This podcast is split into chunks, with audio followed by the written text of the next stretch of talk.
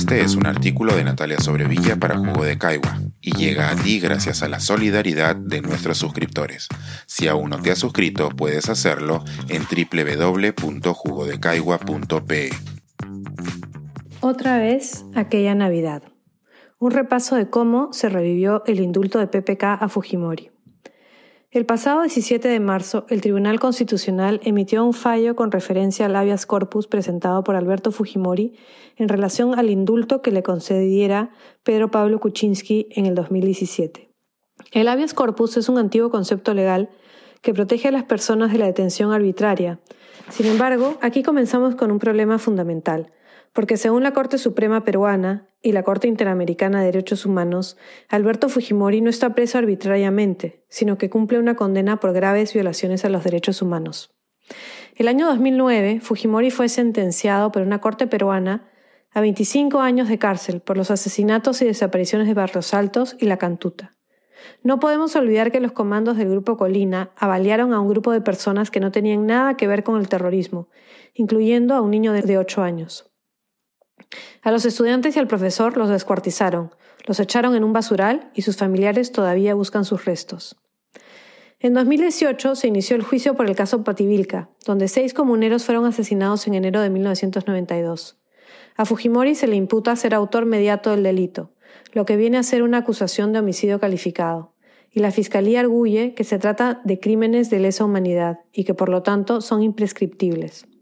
El fallo del Tribunal Constitucional deja sin posibilidad de alcanzar justicia a los familiares de este caso, porque aquel indulto, plagado de irregularidades, otorgado por Kuczynski, incluye una gracia, por la cual no se le podría juzgar por ningún otro crimen que se le impute.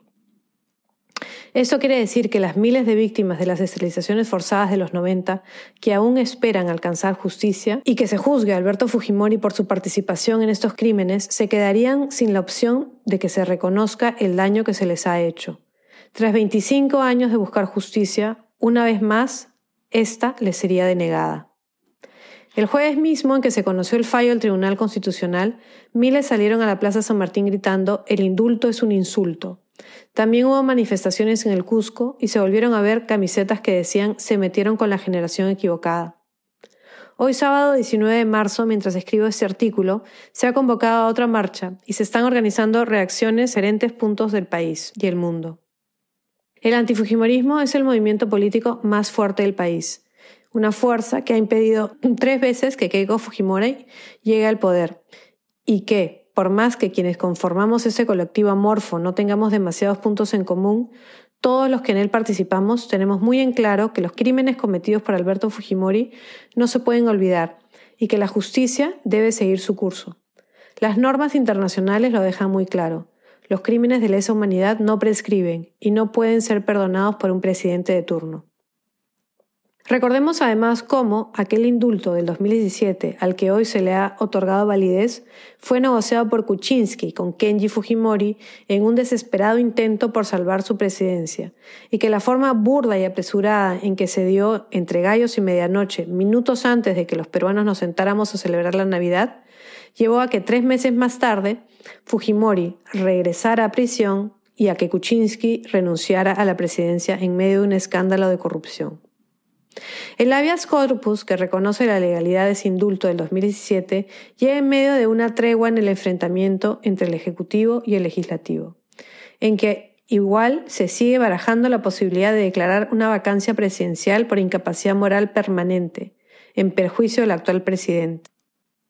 Esta es una atribución contemplada en la Constitución, cuestionada en el último quinquenio y sobre el cual el mismo Tribunal Constitucional no quiso pronunciarse en su momento, dejando la espada de Damocles pendiendo eternamente sobre la cabeza del mandatario.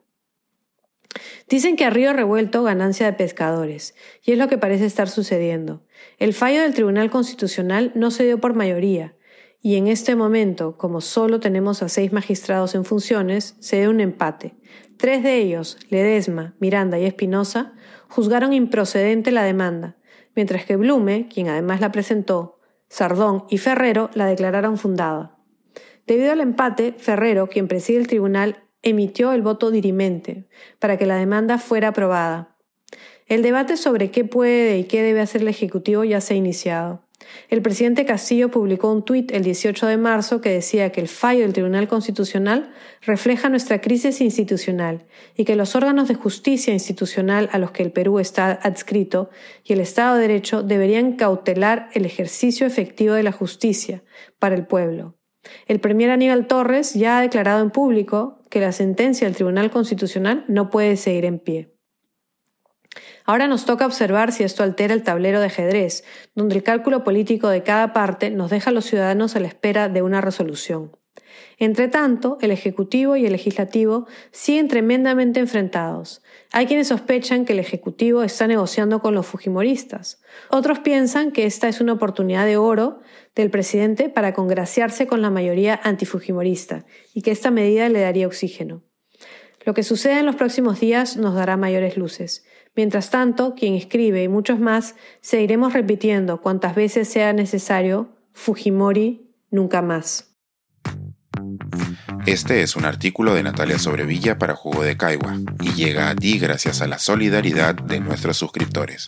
Si aún no te has suscrito, puedes hacerlo en www.jugodecaigua.pe.